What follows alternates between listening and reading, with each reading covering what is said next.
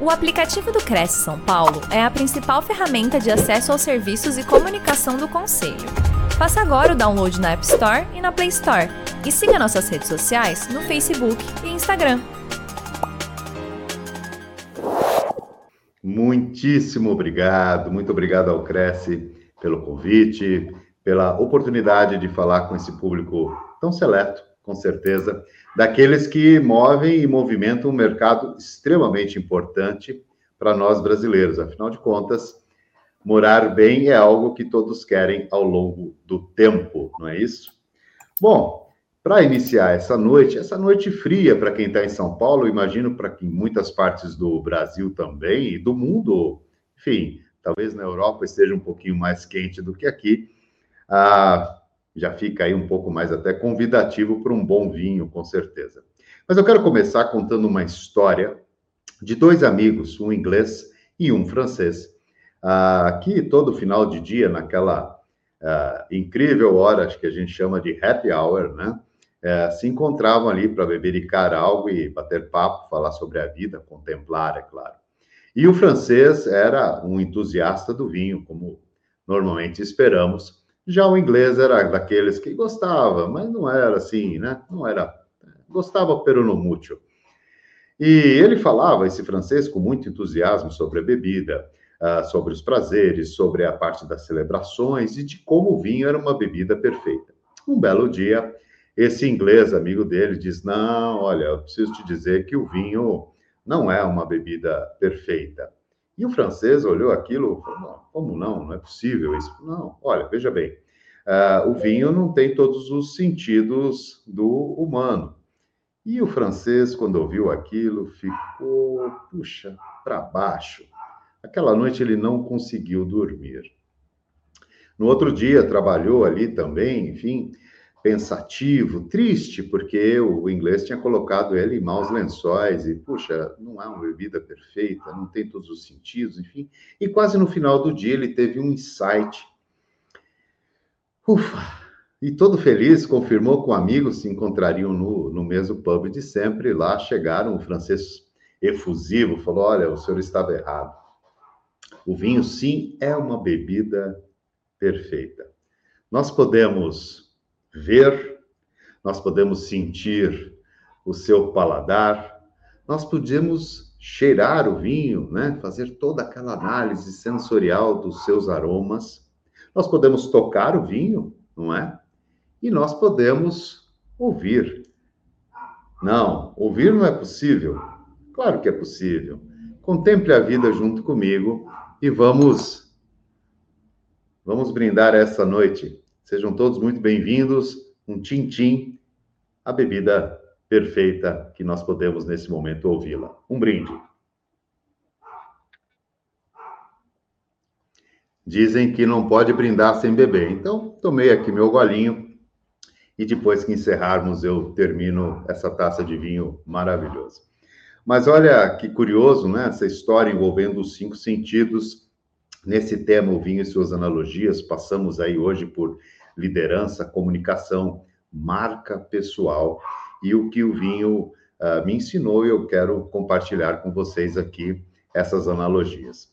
Antes de eu prosseguir, eu quero contar mais duas historietas. Eu prometo que eu não vou contar tantas histórias, mas algumas são importantes. Uma história começa, eu bem jovenzinho, na casa dos 20 anos, e fui trabalhar na maior rede hoteleira do Brasil, Hilton, Hilton International, na época hoje chama Hilton Corporation. Uh, no Hilton cheguei e fui recebido pela secretária do diretor, logo me dizendo o seguinte: olha só, Alexandre, é, você não pode usar o seu nome. Eu falei, puxa, o que, que eu fiz de errado? Ela disse: não, você não fez nada de errado. É que o diretor da Hilton, teu diretor, também chama Alexandre. Então, ah, para evitar confusões de ligar, procurar um achando que é o outro, ah, nós queremos que você mude de nome. E eu olhei aquilo, falei, não, não, tudo bem, é, vou concordar, né? Não porque ele seja o diretor, mas porque ele chegou antes de mim, com certeza. Ah, e aí, ah, eu falei, bom, preciso escolher um nome, né? Um nome de guerra. E aí eu escolhi Santucci, apesar de eu ter dois sobrenomes, que é Alfa Santucci. E escolhi o Santucci porque Alfa já era meu pai. Então eu queria, de fato, criar aí uma diferença também do meu pai para aquele momento da minha, do meu início de carreira. Bom, logo depois dessa experiência com o Hilton, eu fui trabalhar numa, na maior importadora de vinhos da época, chamada Expand. E lá eu tive a oportunidade de organizar os eventos, os encontros entre produtores e jornalistas, formadores de opinião. Naquela altura, é, teve lá um evento com um produtor de vinhos da Alsácia. E ali um jornalista levantou a taça, botou o nariz dentro dela e falou assim: Esse vinho tem aromas de uma freada de um pneu Michelin numa tarde chuvosa em Paris. Eu confesso que naquele momento eu falei, eu acho que eu não vou conseguir trabalhar com isso como que eu preciso saber tanta coisa e ainda descobrir como é que é uma freada de um pneu que nem existe no Brasil. E o lugar mais longe que eu tinha ido naquela época foi Itanhaém, Peruíbe. Imagina, eu tinha que ir em Paris e presenciar uma freada para sentir aquilo. Gente, que difícil que é esse universo do vinho, não é? Bom, na sequência veio lá um outro jornalista e falou assim: ah, mas não podia ser um Pirelli ou um Firestone? Eu falei, bom, que bom, esses eu conheço, né? E aí ele disse: não, porque os polímeros do pneu Michelin são específicos. Eu falei, é, eu acho que a minha carreira no vinho vai se esgotar por aqui. Um bom tempo depois, quase, vamos dizer, sete, oito anos, eu fui ser um gerente de uma outra importadora muito importante e fui cuidar de uma marca nova, um braço da importadora, e fui fazer lá o marketing estratégico dessa importadora. Eu tô ali sentadinho na minha cadeira, um dia recebo uma ligação no meu celular de um amigo de infância que me chamava pela alcunha de Xandão. Era o meu sobrenome, meu sobrenome não, meu apelido, né? O nome como as pessoas me conheciam quando eu era lá, um jovenzinho, enfim. E aí ele falou, ô, Xandão, tudo bem? Falei, ah, tudo bem e tal. É, você saiu da, da empresa? Eu falei, não, estou aqui sentadinho, bonitinho, de terno e gravata, que era como se vestia na época. É, falei, Pô, acabei de ligar, me disseram que não tinha ninguém com seu nome aí. Eu dei uma risada entendi o que tinha acontecido. Acabei a ligação e fui falar com Dona Irani, que trabalhava comigo já há quase um ano. Era ela quem recepcionava as ligações para a área de vendas, enfim. E aí eu falei, Dona Irani, ah, oi, seu Santucci. Dona Irani, qual é o meu nome? Ele falou, Santucci. Eu falei, mas Santucci do quê, Dona Irani? Falou, Santucci? De Santucci, seu Santucci. E eu dei risada e contei para ela qual era o meu nome. E ela falou, nossa, eu não sabia, enfim. Mas essas histórias é, me fizeram pensar em algumas coisas que anos mais tarde eu reuni nesse trabalho que eu venho fazendo já uh, sobre marca, né? sobre a marca pessoal, sobre como nós imprimimos valor àquilo que fazemos através daquilo ou daquilo que somos. Bom, na primeira história, na história ali é, do Hilton, mostra que por acaso o universo contribuiu para que eu criasse algo diferente sobre mim. Me desse uma marca. Santucci virou uma marca. Eu criei outras marcas. Ah, nesse período mesmo, eu criei o Descomplicando Vinho, que é o blog de vinho mais antigo do Brasil e a marca Descomplicando Vinho, que é uma marca registrada, inclusive, é uma marca que cuida das minhas palestras, dos meus wine dinners, uh, do meu livro, né, inclusive, que tem esse nome, foi lançado em 2013, com uma segunda edição em 2019, enfim. Então, e outras marcas vieram, marcas para outras empresas, algo que eu faço hoje como consultor, inclusive. Então, primeiro, o acaso me entregou um presente maravilhoso que foi constatado anos depois pela dona Irani, quando eu percebi que, de fato, é, eu estava impregnado da marca Santucci. E o outro ponto, nessa reunião com os jornalistas, em que eu estava diante de um produto muito interessante. Para quem não sabe, o vinho é a segunda bebida mais antiga do mundo, sendo que a primeira é a água, e com pessoas falando uma linguagem muito difícil. Então, eu li como vendedor, que era a minha função ali, né? era um gerente daquela, daquela unidade de negócio, mas eu tinha que fazer vender. eu entendi que eu precisava juntar algo, uma informação e traduzir essa informação, fazer com que a linguagem fosse acessível, para que a comunicação fosse bem feita e eu atingisse os meus objetivos, que era exatamente de poder vender e, claro, ganhar meu dinheiro e mais do que isso, ganhar experiência. Eu precisava disso. Então, esses dois pontos nesse momento da minha vida é, foram importantes, que, claro, não foi na hora que eu percebi isso, eu levei um tempo para entender e juntar tudo isso, mas para poder te dizer também que, muitas vezes, eu preciso criar as identificações do meu negócio e transformá-lo naquilo que o meu cliente uh, precisa para que eu possa, de alguma maneira, me tornar também uma pessoa irresistível, me tornar uma pessoa admirável e que ela sinta confiança em continuar é, a tratar comigo. Seja numa troca uh, comercial, seja numa troca acadêmica, uh, seja num trabalho específico, onde eu tenho que me relacionar com pessoas. Então, quanto melhor eu faço isso, quanto melhor eu, eu vou fazer uma impressão da minha própria marca, quanto mais as pessoas identificam em mim qualidades que eu quero passar, mais fácil vai ficando a minha vida nesse sentido, assim como os bons vinhos. Né? Os bons vinhos são a mesma coisa. Quanto mais as pessoas falam dele, quanto mais as pessoas identificam aquele vinho, mais ele chega uh, na boca de outras pessoas. Nesse caso, a propaganda é boca a boca, literalmente, não é? Bom, falando em propaganda e, e literalmente, eu não posso aqui também uh, deixar de falar sobre isso que eu venho falando, que eu vou falar mais para frente, que está registrado em várias uh, mídias, no próprio YouTube, uh, tem aqui o meu canal, Alexandre Santucci, uh, vem aí um trabalho que chama 955, que tem muito a ver com isso que nós estamos falando essa noite. Estou lá no Instagram, eu acho que vai aparecer aí o meu Instagram, tem meu contato, enfim, para as mentorias, tem tudo isso. E estou no LinkedIn, enfim, estou aí, apareceu aí. No site professorsantute.com.br, ah, com certeza você consegue acionar todas essas mídias.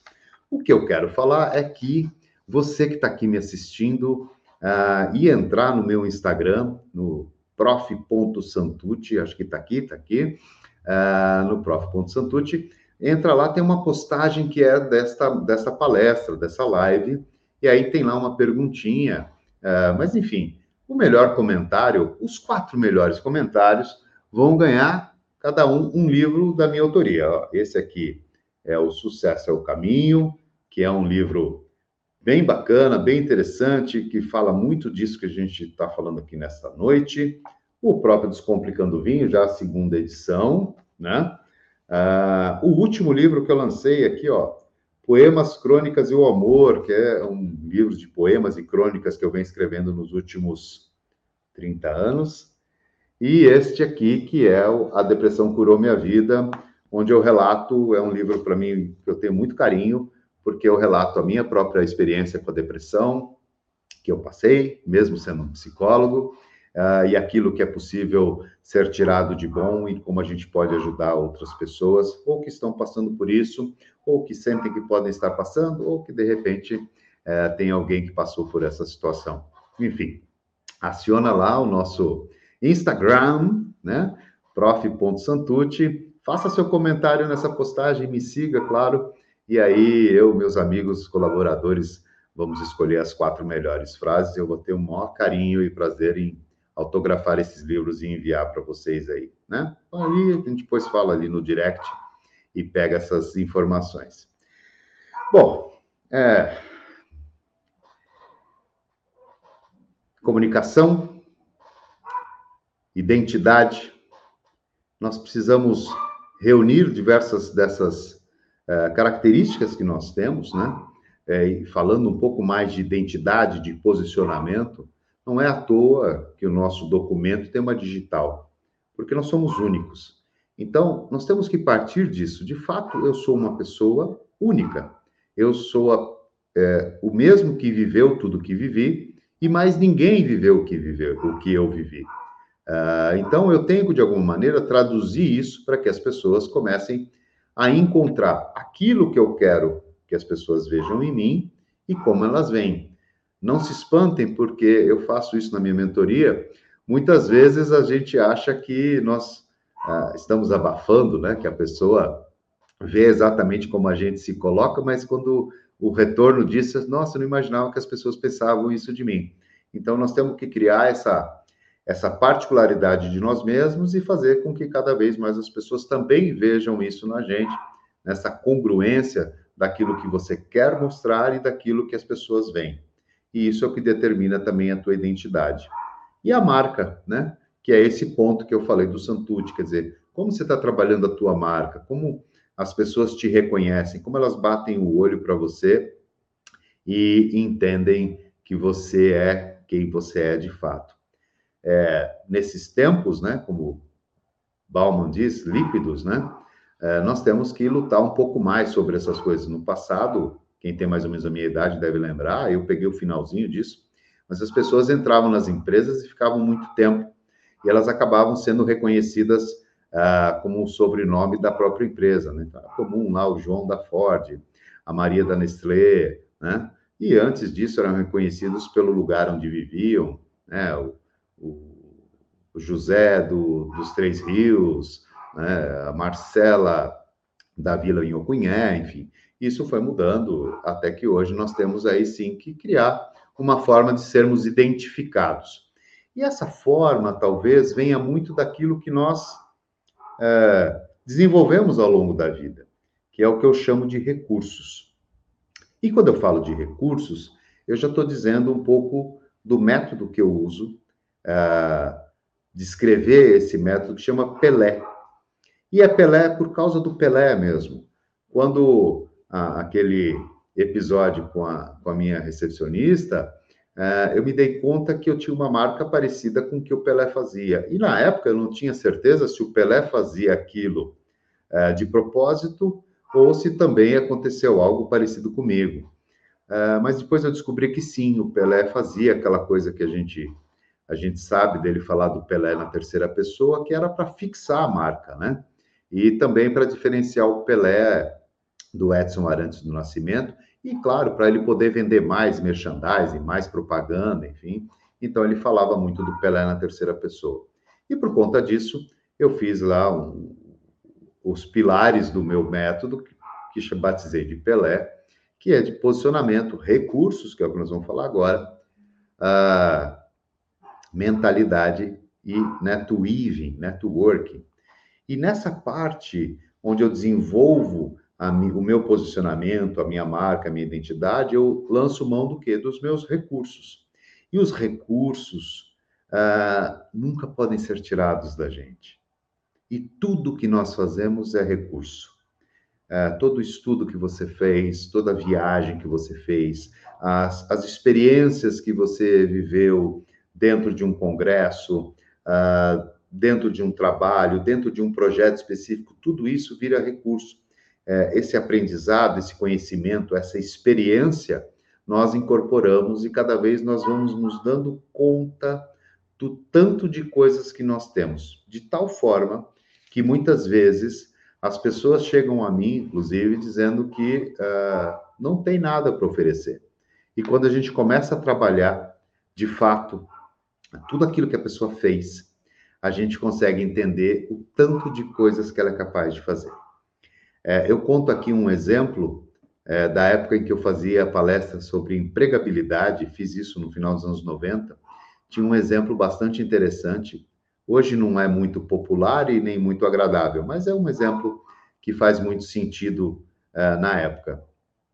É, um executivo de uma empresa de cigarros ficou desempregado, saiu, enfim, nesse momento em que as coisas mudaram e aí ele vai uh, perdido, dizer, olha, eu fiz isso a minha vida inteira. Ele ficou vinte e tantos anos trabalhando nessa empresa.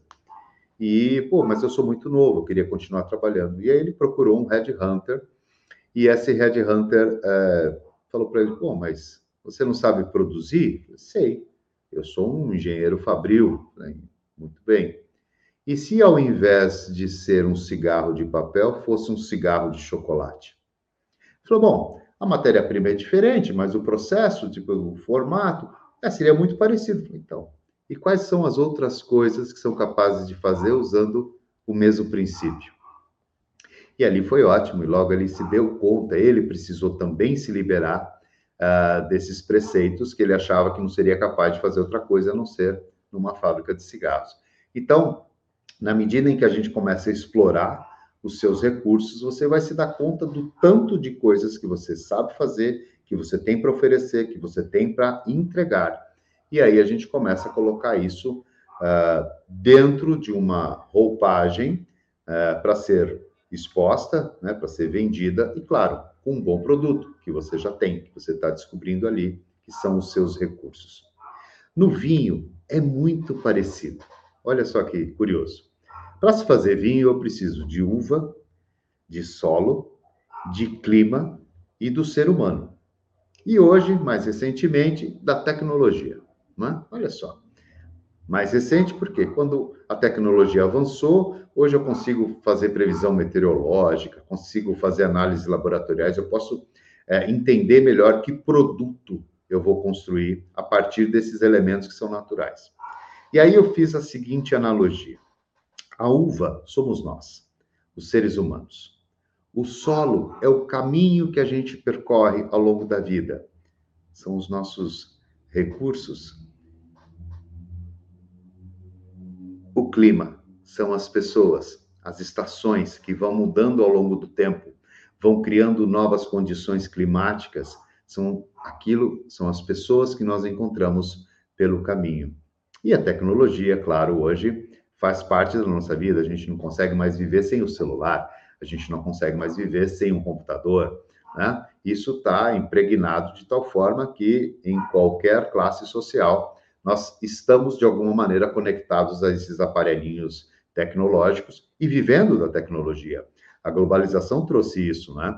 Hoje no mundo inteiro nós sabemos de tudo praticamente no momento que está acontecendo, graças a essa tecnologia. E veja só, e o que, que se entrega disso? Um produto, né? A uva sozinha não faz nada, mas depois de passar por esses processos, ela entrega um produto, assim como nós. Nós somos uma matéria-prima que, expostos num caminho com outras pessoas, nós vamos criar um produto. Nós, de fato, entregamos um produto, aquilo que nós produzimos. E olha, então, que curioso. Quando eu falo de marca pessoal, sem em nenhum momento falar de como se vestir ou o que falar, mas simplesmente entendendo quem somos, entendendo quem é você, qual é a sua característica, qual é a sua identidade, como você se identifica e como os outros identificam você, e ao mesmo tempo já falando daquilo que você tem para entregar, que produto você pode ter, como você vai transformar os teus recursos em algo que seja útil, né? E eu gosto de dizer que o propósito fundamental na vida de nós todos é servir. Quando você começa a servir ao outro, servir ao próximo, você já está diante de um propósito de vida. Ele vai melhorando, vai afinando, na medida em que eu vou encontrando qual é o meu caminho. Aqui no Cresce, eu imagino que muitos gostam da atividade de corretagem, né? De ir e apresentar os imóveis e fazer negócios, mas também é, se relacionar com pessoas, entender como funciona esse produto. E quando eu faço isso, eu estou fazendo aquilo que ah, eu propus lá atrás, criando a minha comunicação, criando uma forma de persuasão, né? Persuadir é o bom da vida, né? O bom, o bom da venda, é o bom daquilo que a gente faz, as pessoas entenderem que nós estamos oferecendo algo bom para a pessoa. Então, nesse sentido mais amplo, nós estamos servindo, né? Tem que servir. Agora, no vinho, ah, para contradizer um dito bastante popular, que o vinho, quanto mais velho, melhor, ah, eu sinto em dizer que isso não é verdade. 95% dos vinhos são ordinários, são vinhos comuns, vinhos que beiram o medíocre, o medíocre nesse sentido de ser na média, né? E apenas 5% dos vinhos são os grandes vinhos, os vinhos que, esses sim, quanto mais velho, melhores. Esses vinhos vão uh, criando cada vez mais sabores e aromas diferentes e eles vão evoluindo de maneira positiva, né? Até porque a gente pode evoluir de maneira negativa, né? Evolução, você pode, até câncer evolui, como dizem. Ah, então, então, esses 5% são dos grandes vinhos. Ah, e aí, né, dessa coisa toda de como usar bem o seu recurso, como entregar bem o seu produto, vem muito disso, né? Aonde eu quero estar? Que produto eu quero entregar? Como eu quero ser diferenciado? Como eu quero explorar a minha marca pessoal? Entregando cada vez melhor, entregando produtos cada vez melhores. E a gente melhora o vinho com a uva. Fazendo essa analogia, nós, quanto mais melhoramos, melhor entregamos produtos de qualidade. E eu gosto muito dessa frase, que está bom e pode melhorar. E falo isso porque eu também digo algo que é, para mim, extremamente importante. Eu vejo muita gente se preocupada, uh, preocupada com as suas deficiências, né? Ah, eu não sou bom em matemática, mas eu sou muito bom em português, né? E as pessoas vão estudar matemática. Não, Vá melhorar o português. Quanto melhor for o teu português, menos importância vai ter a matemática. E é nisso que a gente tem que melhorar. Nós temos que melhorar o que já é bom. E a gente cresce, a gente aparece, a gente consegue mostrar isso, a gente consegue sair de entregar um produto comum para um, entregar um produto fora de série. E cada vez crescemos mais com isso. Então, está bom, mas pode melhorar. Cícero, há dois mil anos, para ilustrar um pouco isso, ele dizia que o homem, né, o ser humano, é como o vinho. Com o tempo, os bons apuram e os maus azedam. Enfim, nós temos que escolher também aonde eu quero estar, quem eu quero ser referência, né?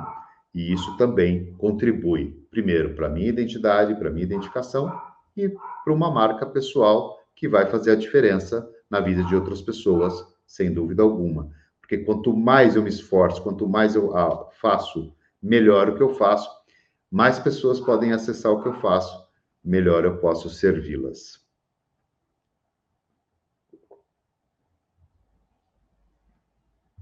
Poxa, Santucci, mas isso parece muito difícil. Sim, não é do dia para a noite, mas é possível se a gente também pensar nisso. Não é do dia para a noite.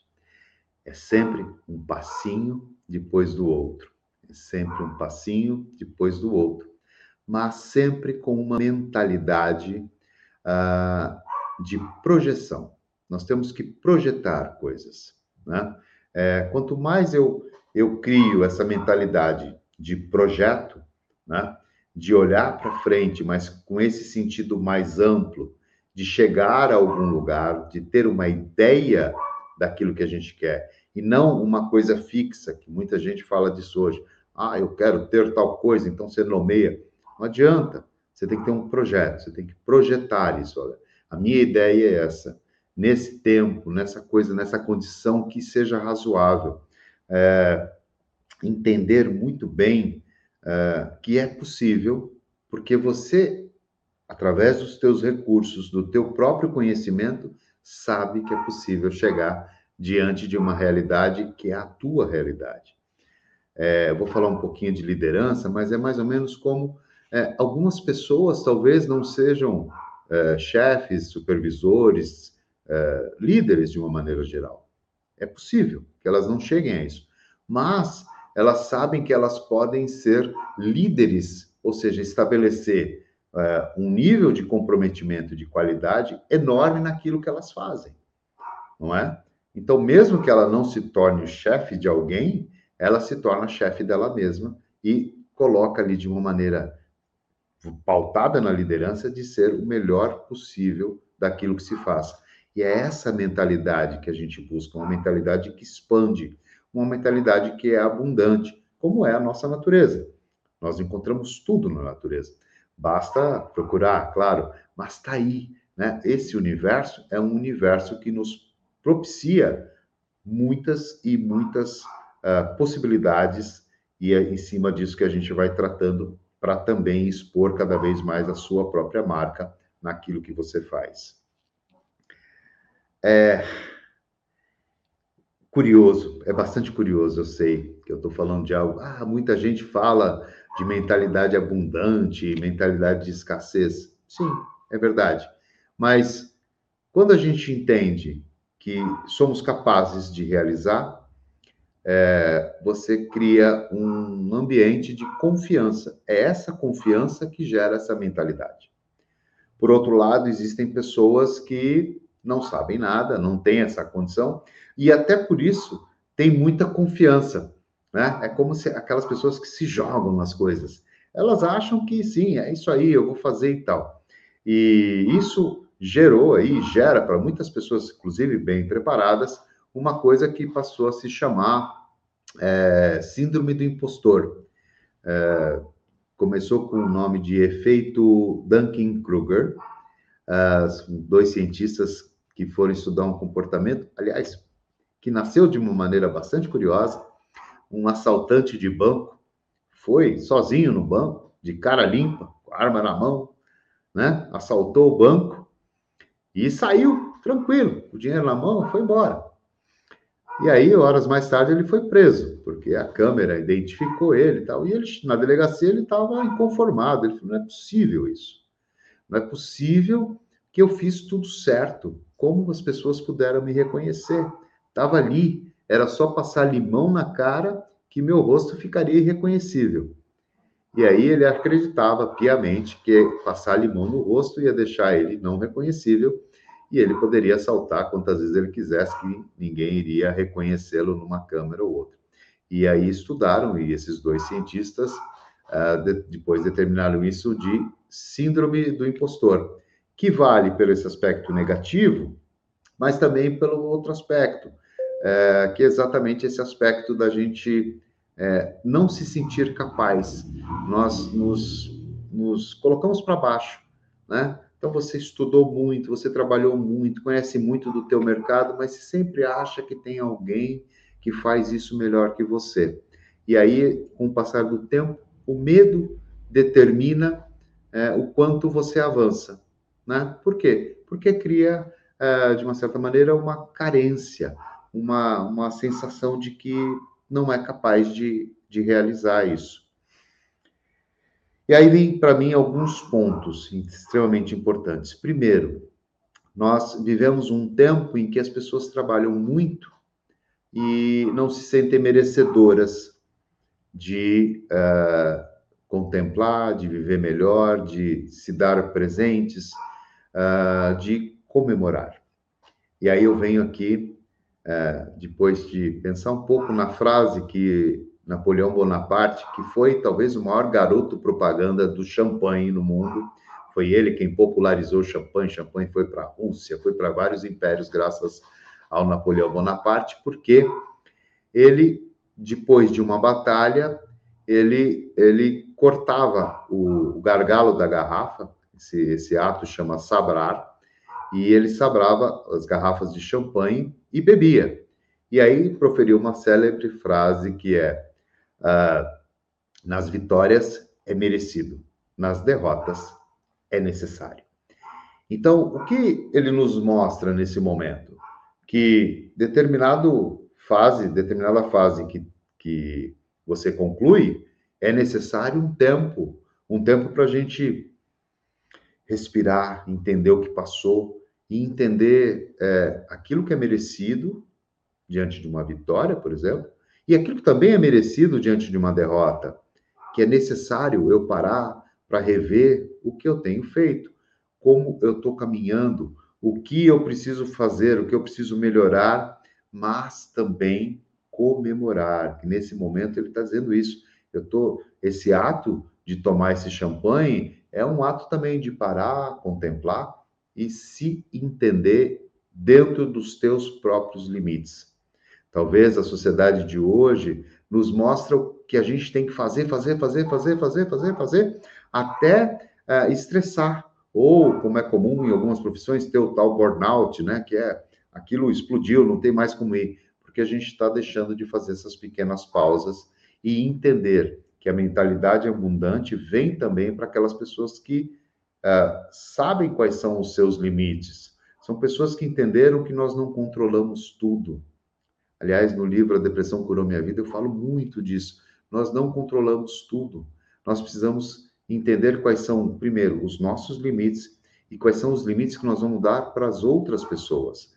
E é dentro desta mentalidade que eu também vou me posicionando, criando, conseguindo mostrar um pouco mais de quem eu sou, daquilo que eu posso representar e dentro das minhas funções, não importa quais sejam, para que a gente encaminhe uh, o melhor da gente ao longo da vida nessa marca uh, pessoal de uma maneira, você já estão entendendo, eu venho falando desse aspecto de você de fato ser uma marca, de você de fato poder produzir coisas, construir coisas que se tornem um legado e que te identifiquem com o teu próprio é, trajeto, com o teu próprio caminho.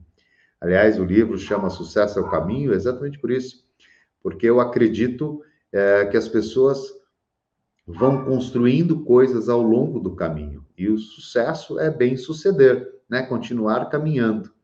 E ao longo do caminho nós vamos chegando a degraus, que são os resultados que as pessoas falam hoje. Então, no caminho, o resultado é só mais um degrau. A gente não tem que ficar feito um louco atrás do resultado. A gente tem que uh, ter uma vida contemplativa, cheia de merecimentos, uh, porque os resultados virão e depois virão outros e virão outros, e é essa sucessão que faz com que a gente, de fato, tenha sucesso, não é? Bom, é, mas qual é o papo disso, né? Que a mentalidade abundante, então, quer dizer e o que a mentalidade de escassez, como isso pode ser traduzido? Eu diria que a mentalidade de escassez é uma mentalidade da carência, né? Da gente achar que sempre falta alguma coisa para a gente ser feliz. Enquanto que a mentalidade abundante é uma mentalidade de amor, desse amor que flui, né? Daquele amor que se fala ágape, desse amor pela própria vida, uh, de entender que as coisas acontecem no seu tempo e que você está se dedicando o máximo possível e aquilo que você não controla é capaz de acontecer porque, enfim, é o caminho, você continua caminhando. E aí é, vem a felicidade. A felicidade, no meu entendimento, então, é um estado de satisfação, né? Por isso que eu falo que a mentalidade abundante é uma mentalidade do amor. Então, quando eu estou satisfeito daquilo que eu tenho feito, da vida que eu tenho levado, eu atinjo esse nível, vamos dizer, eh, de amor pela vida e pela satisfação. E aí eu me sinto, eu me considero uma pessoa feliz. Lembrando sempre, e eu gosto de dizer isso porque é, é bem bacana, eu acho. Felicidade, é, o seu inverso não é tristeza. Nós podemos estar felizes e tristes, né? Ah, o contrário de tristeza é alegria. O, contrato de, o contrário de felicidade é infelicidade, não é? Então, para mim, felicidade é um estado de satisfação. Vou aqui caminhando para criar essa mentalidade, para encarar os desafios, porque eles virão de uma maneira é, mais confiante, então. Aliás, a gente muitas vezes precisa até confiar sem saber no que vai dar, é importante. Tem uma história aqui que é do mundo do vinho, de um dos produtores que eu mais admiro, eu tive a honra de conhecer, inclusive, Ângelo Gaia. Ele é um produtor do norte da Itália, da região uh, do Piemonte, uh, onde se faz um vinho fantástico chamado Barolo. E aí ele foi, jovenzinho, estudar enologia, estudar como se faz vinho, como se faz bons vinhos, e chegou na vinícola da família e foi cuidar da vinícola. Ah, e aí, uma hora ele se empolga e faz as coisas funcionarem, e aí ele pega e começa a plantar uma uva francesa no território italiano. Isso, na época, era algo terrível. Não só para os italianos, os franceses também. Muito difícil naquela época ter uma uva que não fosse uma uva do próprio país. E por conta disso, o pai dele, quando passava em frente à plantação dessa uva, que é Cabernet Sauvignon, ele falava. Da armade, no dialeto piemontês, quer dizer desperdício, perda de tempo, é, que horrível, enfim, é uma coisa bem, bem para baixo, né? Desperdício mesmo. E o Ângelo Gaia falou, puxa, e agora? Será que eu estou fazendo uma grande besteira ou será que isso vai dar certo? E mesmo assim ele continuou, e graças a isso, é, ele fez um vinho espetacular. E esse vinho foi levado para o mundo, mundo afora, e ele passou a ter uma grande credibilidade no mundo do vinho por conta desse produto uh, e porque ele arriscou, porque ele foi para frente. Isso me faz pensar, me faz uh, refletir sobre algo que nós precisamos pensar muito hoje também. Então, diante de toda essa condição que nós temos, desses cenários que se multiplicam de tecnologia e de mudanças e muitas mudanças, é, as pessoas mais velhas, as pessoas mais experientes, elas é, durante um tempo ficaram meio que renegadas, hoje elas passaram a ser importantes e muitas vezes elas são vistas, como é o caso do pai do Ângelo Gaia, né, refratário a novas ideias. E eu penso que nós precisamos trabalhar um pouco nessa coisa que chama mentoria reversa. Uh, nem eu, que sou mais vivido, sei tudo, e graças a Deus eu não sei tudo, uh, nem quem está chegando agora, que está grudado nas tecnologias, também sabe tudo. Então, eu tenho algo para oferecer para essa juventude, e essa juventude tem algo para me oferecer também. É a tal da mentoria reversa. Nessa medida, a minha mentalidade de abundância continua, porque eu estou aberto ao novo e estou me abrindo para oferecer para aqueles que estão chegando a minha maturidade. Né? Então, essa mentoria, essa, essa forma de mostrar caminhos, que é o que o mentor faz, ele pode ser e deve ser trocado. Né? Aliás, empresas inteligentes hoje estão trazendo cada vez mais é, para esse contexto pessoas muito experientes com jovens para que se troque essa coisa do que é aquele processo e mais o que vem na tecnologia para a gente poder também crescer e se entender e cada vez ficar mais próximos um dos outros, porque é isso que faz as sociedades, os negócios e a vida cada vez melhor. Então, essa mentoria reversa. E esse caso do Ângelo Gaia me traz essa analogia muito claramente. Né? Que bom que o pai dele falou isso, porque virou o nome do vinho, da armagem, mas talvez pudesse ter sido algo ainda mais interessante com ele aprendendo e passando outras coisas que o filho provavelmente não sabia fazer. Bom, falando em mentoria, é, não sei se vai aparecer meus, meus dados aí, aparece meu telefone, que é o telefone, uh, nosso telefone comercial para quem estiver interessado. Minha mentoria é uma mentoria de tempos uh, definidos, como é o processo da uh, terapêutico, né? Tem um número fechado de sessões, enfim, tem um processo que vem dentro disso.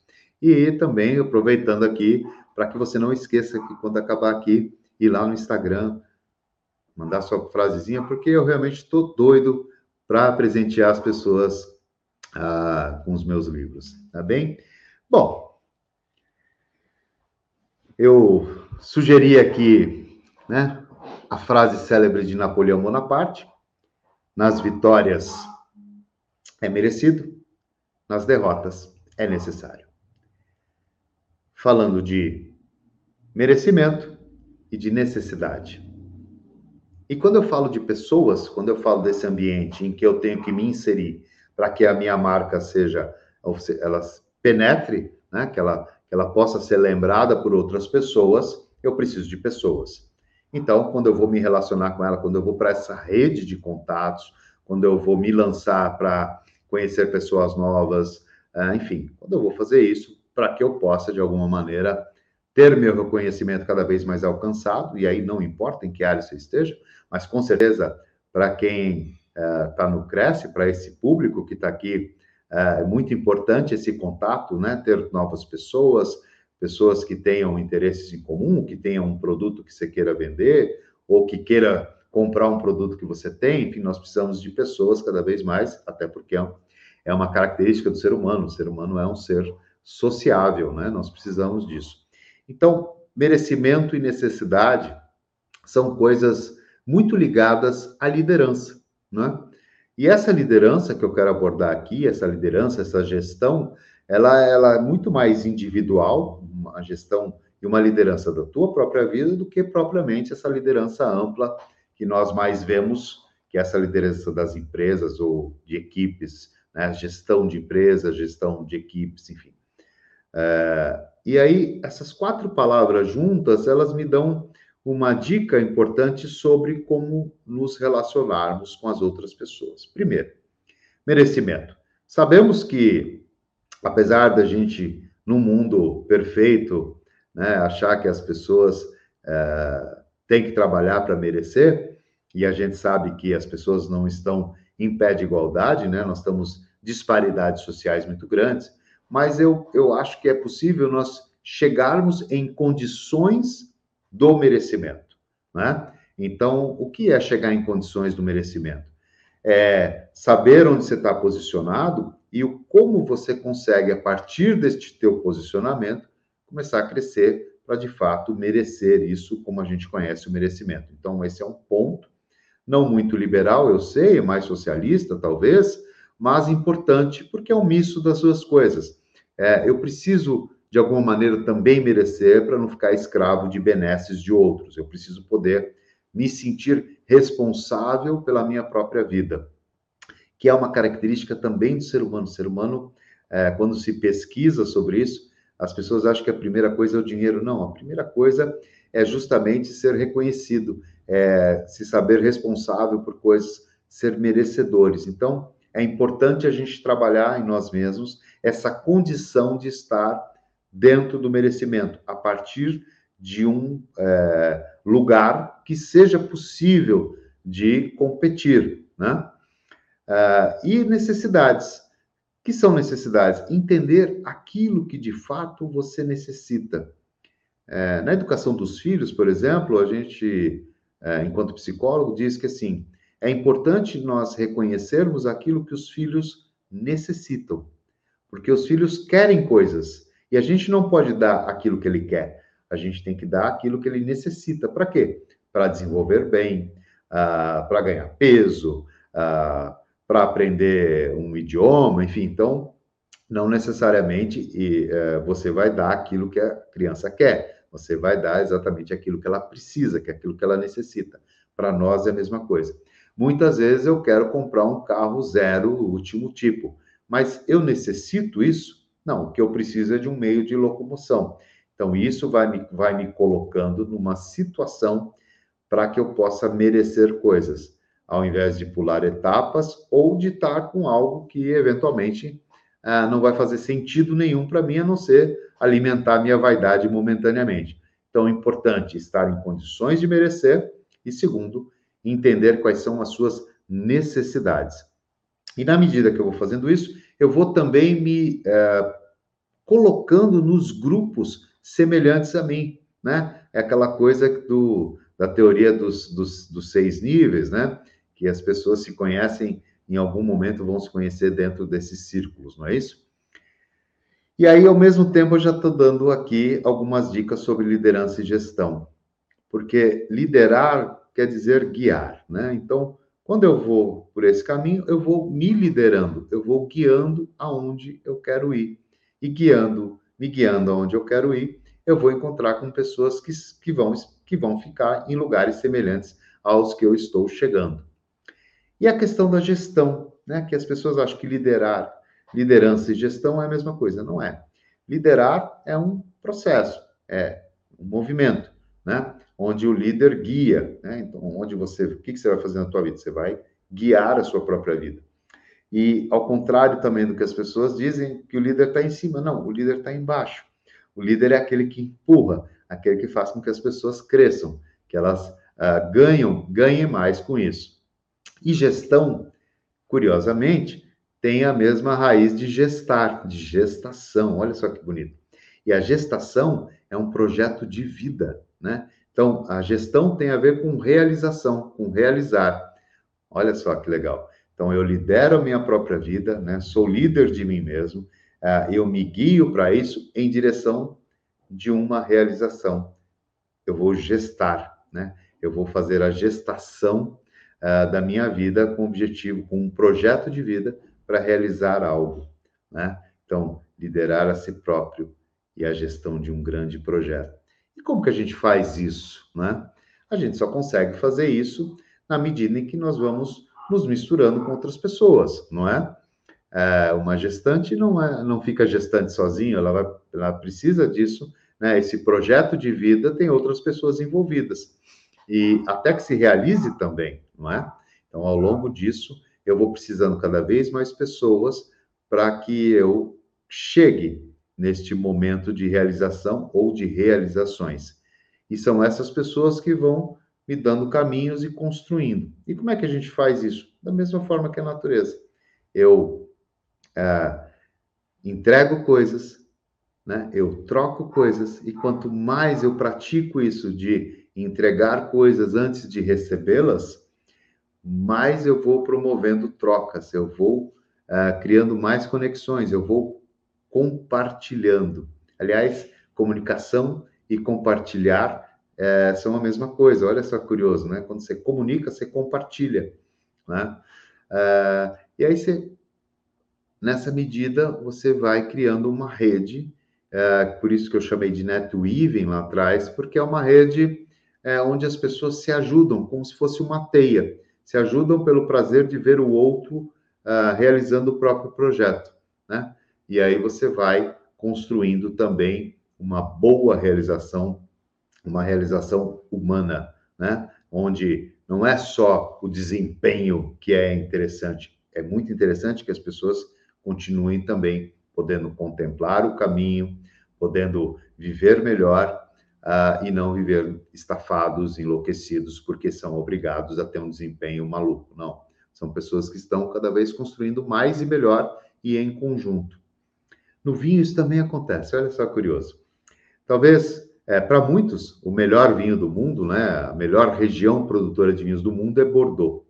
Com certeza está entre as cinco melhores.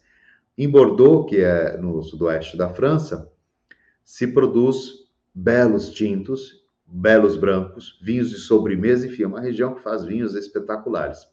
E os tintos, até brancos também, mas os tintos que são muito importantes, são feitos com várias uvas, é o que a gente chama de blend, né, ou de corte. E olha só, se misturam várias uvas e o resultado, né, a realização desse projeto são de vinhos espetaculares. De tempos em tempos, há um chacoalho, como aconteceu com a gente com a pandemia agora. Olha só, há mais ou menos 100 anos, quando teve lá, nós tivemos a gripe espanhola, houve um processo no vinho é, de, uma, de uma pulga, né? Chama pulga, que devastou vinhedos na, na, na Europa inteira. 70% dos, dos vinhedos foram perdidos por causa dessa praga. E aí o que aconteceu? É, outros países se ajudaram para reconstruir o vinhedo em alguns lugares que essa praga não afetou. Alguns países se, é, se ajudaram, trouxeram mudas de lugares não afetados. Houve uma seleção dessas uvas, né? Olha só, uma seleção de novo. Ah, e aí começou-se a produzir junto novamente. E o que, que o mundo ganhou com isso? Essas uvas que é, muitos países perderam da Europa foram para outros países, ou seja, globalizaram, né? E hoje nós somos é, beneficiados com isso, porque nós podemos provar vinhos com as mesmas uvas, com características semelhantes, mas em outros territórios, como acontece nesse período nosso de globalização, pós-pandemia, onde as pessoas estão cada vez mais uh, encontrando outros caminhos, cada vez mais indo uh, para lá e para cá, trabalhando em outros países, para outros países, e fazendo juntos um produto ainda melhor. Puxa, né? São pilares que constroem de fato essa ideia de eu é, vir é, produzindo o suficiente para mostrar para os outros e aí no final é, produzindo conjuntamente para também a minha marca ficar cada vez mais forte, cada vez mais poderosa, não é? E aí, eu tenho que dizer, sou obrigado a dizer, que tudo isso é muito legal, é muito bonito, né? Então, se eu, a partir de hoje, começar a, a fazer isso, Santucci está fazendo, vai dar tudo certo, vai. É muito provável que sim, que cada vez que eu trabalho mais a minha identidade, cada vez que eu trabalho mais a minha autenticidade, que tem muito a ver com a minha humildade, quanto mais eu eu vejo que eu, eu posso evoluir muito positivamente né, nesse aspecto, melhor eu vou ficando, mais útil eu vou me tornando, mais servil, né, nesse sentido de servir como um propósito de vida vai acontecendo. Mas eu tenho que parafrase, parafrasear Cortella e dizer que a uva não dá vinho, né? Nós, pessoas, não dá vinho, não é? Eu preciso botar a mão na massa, eu preciso fazer com que isso aconteça. Um vinho não nasce pronto, né? Para quem não sabe, a frase do Cortella é: a vaca não dá leite, tem que ir lá tirar, né? Então, a uva não dá vinho, tem que fazer. É, e aí, né, nessa analogia que a gente fez entre a uva e o ser humano, eu quero te dizer que quando você resolve fazer um vinho, por exemplo, você tem que plantar a uva, plantar a parreira. E aí eu vou te dizer que eu preciso de pelo menos três anos para que eu comece a fazer algum vinho. Normalmente, os bons vinhos começam a ficar bons depois de cinco anos. Né? É que a parreira ela precisa de um solo pobre, né? Um caminho é árido, um caminho é desértico, né? Para que ela cresça. E como é que ela cresce? Ela cresce para baixo, ela cresce de si própria, né? Quanto mais a gente se conhece, essa analogia é que a parreira vai crescendo um metro por ano. Por quê? Cada vez que ela desce, ela encontra os nutrientes e joga isso para a fruta, para os frutos. E todo ano ela cresce um pouco mais, um metro para baixo. E à medida em que ela vai crescendo, os seus frutos vão ficando cada vez melhores. Os grandes vinhos, esses vinhos que fazem a diferença, são normalmente de parreiras com mais de 30, 40, 50 anos. Porque a cada ano ela vai ficando melhor. Cada ano, os frutos vão diminuindo. Ela produz menos frutos, mas frutos cada vez melhores e com produtos cada vez melhores. O que move a parreira é o desafio. O que move a gente é o desafio. Quanto mais a gente se desafia para ser melhor e saber que há um tempo para que essas coisas aconteçam, que não acontecem do dia para a noite, quanto mais a gente trabalha a nossa ansiedade em saber que eu continuar no caminho, eu continuar produzindo, vai me levando cada vez a lugares melhores. Por isso que, com o passar dos anos, os vinhos ficam melhores. Ou, como é o tema desta palestra, com o passar dos vinhos, os anos ficam melhores, porque nós nos tornamos melhores. E a cada gole da vida, cada gole de sabedoria, nós podemos contribuir para um mundo melhor e fazer a diferença. Muito obrigado. Que bacana, Santucci. A gente está aqui saboreando a sua live.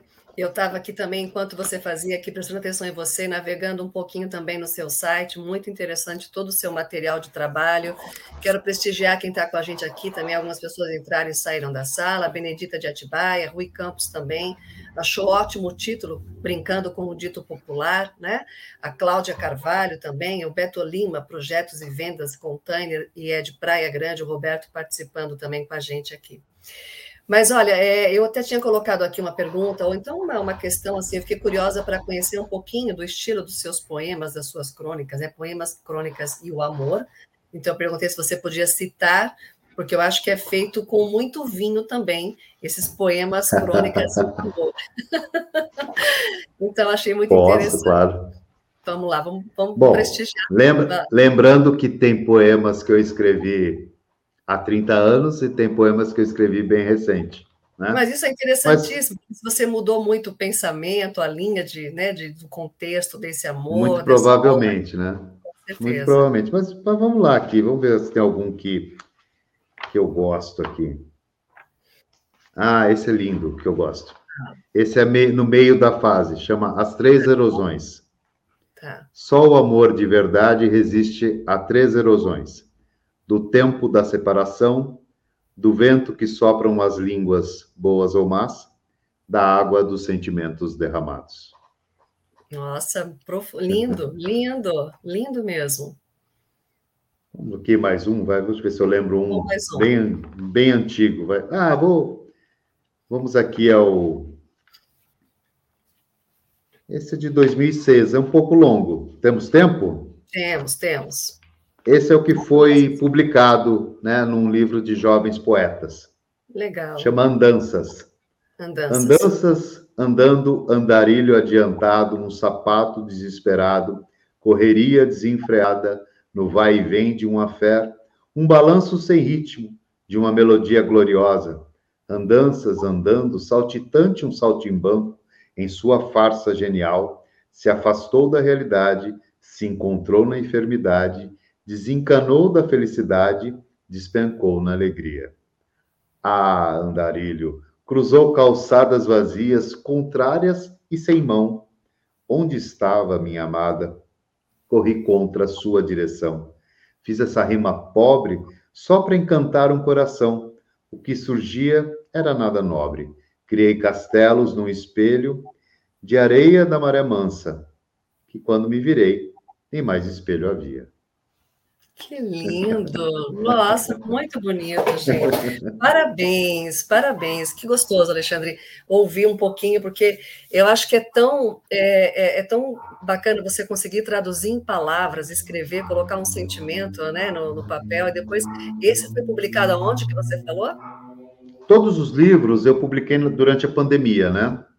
Olha, é com exceção do Descomplicando Vinho, a primeira edição, que foi feito em, é, pelo jornal que eu escrevia. Sim. E lá é uma, é uma, plataforma, chama Clube de Autores. Tá, uma entendi. plataforma de autopublicação, que, é que é bem bacana. legal, funcionou super bem. Que bacana, Santucci. Eu vou, vou ver depois para a gente fazer a aquisição aqui.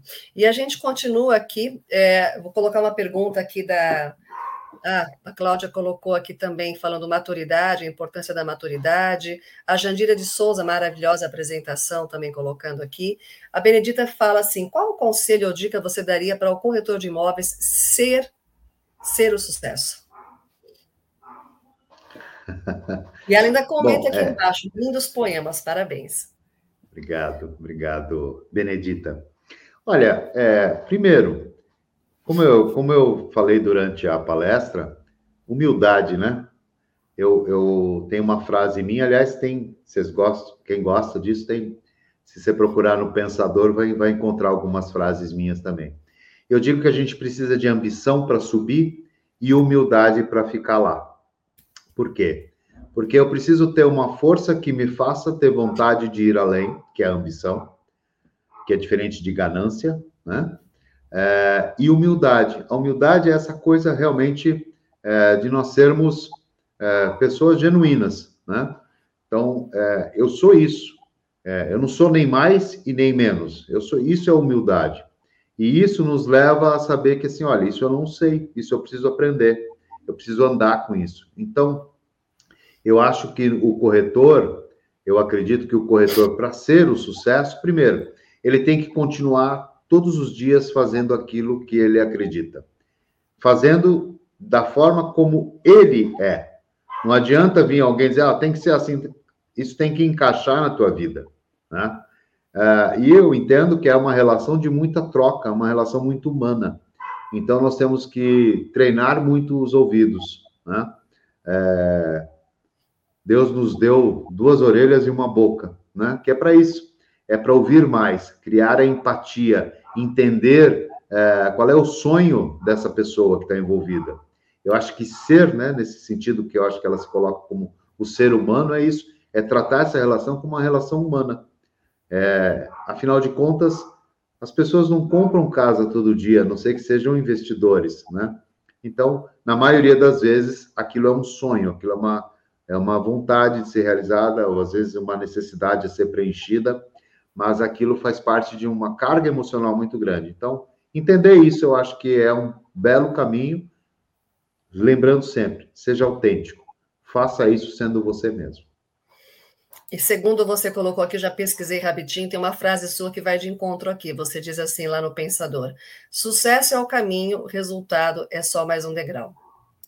Muito bacana, viu, Alexandre? Estou adorando aqui te conhecer e buscar as informações sobre o seu trabalho.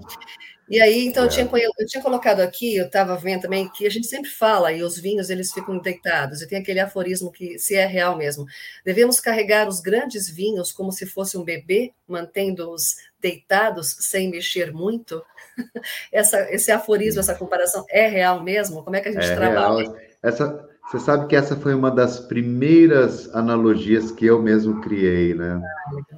Porque eu, eu, na época, naquela altura, eu recebi um produtor, ele falou assim: não, esse vinho tem que carregar com cuidado e tal. Era um vinho muito caro mesmo e tal. E aí eu falei, como se fosse um bebê. Aí foi isso que eu pensei, porque é, é como se fosse um bebê mesmo, porque o vinho é um produto vivo, né? Por isso que ele evolui.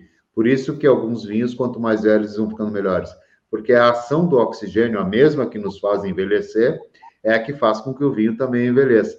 Então, você carregar assim, para evitar é. que ele chacoalhe muito, que você acelere o desenvolvimento dele, tal e qual a gente faz com os bebês. Que bacana. Eu vi também que esse tema de Descomplicando o Vinho, você utilizou, acho que foi o ano passado, na comédia, é, foi, foi em outubro do ano passado. Tem previsão de voltar isso também, Alexandre, para a gente assistir você de novo aí? Estava no Simpla, não estava no Simpla? Estava, estava. É, em realidade, em 2017, eu e um amigo, que é meu sócio, que é um, e também é comediante uh, do stand-up, nós criamos um, e, e, é um sommelier, aliás, também, uh, por isso que nos, nos tornamos amigos, né? Uh, nós criamos um espetáculo chamado Wine Comedy. E aí a gente faz. Eu sou ator, né? Uh, e ele comediante. Nós fazemos essa brincadeira no palco. Foi um espetáculo é, cheio de ineditismo, que não é comum é, atuar teatro com o stand-up. Nós fizemos isso, Sim. foi bem legal. E aí começamos a fazer isso muito para empresas uh, espetáculos corporativos envolvendo isso. Uh, e aí a, ele, a agenda dele começou a ficar complicada, a minha também, a gente não tinha mais uh, como concatenar as agendas para fazer isso. E aí eu criei esse espetáculo que é o Descomplicando o Vinho na Comédia, que era o que eu já fazia, né? O Descomplicando o Vinho já é uma palestra que eu falo sobre vinho, um mini curso numa palestra.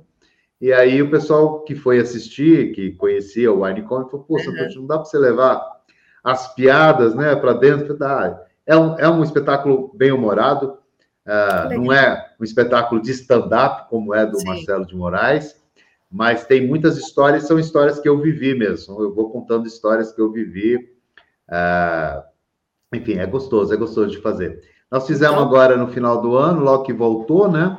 Uhum. É, para para gravar, ter esse registro, que fazia tempo que eu não tinha um registro. E tenho feito normalmente um, espetáculos é, fechados, né? Para empresas, enfim. Então é um trabalho que hoje fica muito. É, não é não é que eu não gosto, eu adoro teatro, eu sou do ator, eu sou ator, né? Eu sou do teatro. Mas é organizar esses espaços, porque as pessoas falam assim: ah, você vai fazer fácil, mas é, você produz, né? E produzir é isso, né? É ficar uhum. ali em colocar pessoas para assistir e tal. Isso dá, realmente dá muito trabalho. É, mas eu quero fazer sim. É, o próprio Marcelo, que é dono lá do, do espaço do, que eu fiz, ele falou, pô, vamos fazer outro tal. Estou avaliando de fazer sim, vamos ver. Que bacana. Tomara que dê certo para que a gente possa te assistir. Você é uma caixinha de surpresa, Santucci, né? Cada hora, conversando mais, a gente vai descobrindo nessa noite aqui maravilhosa na estreia, então, com o professor Santucci. Anotem, é, e depois ele até você comentou dos sorteios, então, é, através do Instagram, vão lá no Instagram, é para curtir? O que é para fazer mesmo, Santucci? É para comentar, para tá. me seguir, claro, né? Ah, seguir sim. a minha conta, né? Não me seguir, não, só segue a conta. Pelo amor de Deus, eu não, não é, eu não sou uma pessoa tão boa para ser seguida, assim, enfim, não vou para tantos lugares também.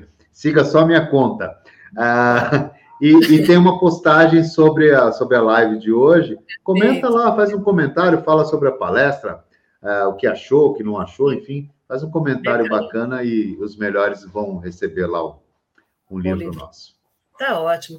Quero te agradecer, foi muito agradável essa noite, o tema, essa comparação sobre liderança, sobre você né, produzir, se autoconhecer, quebrar esses bloqueios, essas barreiras, é, e você, dentro dos seus livros, Tenho certeza que você coloca muito isso naquilo que você fala de superação. O tema é, o tema é muito interessante. Você pode repetir? Que é o sobre. A, a depressão curou minha vida. Isso, isso. Então, assim, acho que é muito, muito interessante mesmo. E vamos, vamos, vamos fazer essa parceria, vamos continuar assistindo aqui os trabalhos é, do professor Santucci, como está aqui. Então, entrem no site, se vocês gostaram, entre lá no Instagram também, comente. E vamos deixar aqui aberto uma volta sua, a TV Cresce, para mais temas que a gente possa conversar um pouquinho mais, até de repente sobre Descomplicando o Vinho, a gente falar novamente aqui, né, uma outra abordagem. Mas foi muito bom, muito bom mesmo, foi excelente, Alexandre, parabéns, obrigada. Quero agradecer Imagina. a todos que conosco também. Você sabe que a nossa live fica editada, fica salva, então quem de repente pegou do comecinho para o final, do meio para o final, não assistiu desde o comecinho, ou quer rever todo esse conteúdo, está na TV Cresce, no YouTube também, para a gente poder degustar um pouco mais do conhecimento aqui do, do professor Santucci. Eu agradeço. Muito obrigado. Considerações finais, então eu passo para você fazer o encerramento com as suas considerações finais, Alexandre. Não, quero, eu quero só agradecer, brindar a todos que ficaram com a gente aqui esse tempo, nessa sexta-feira, né?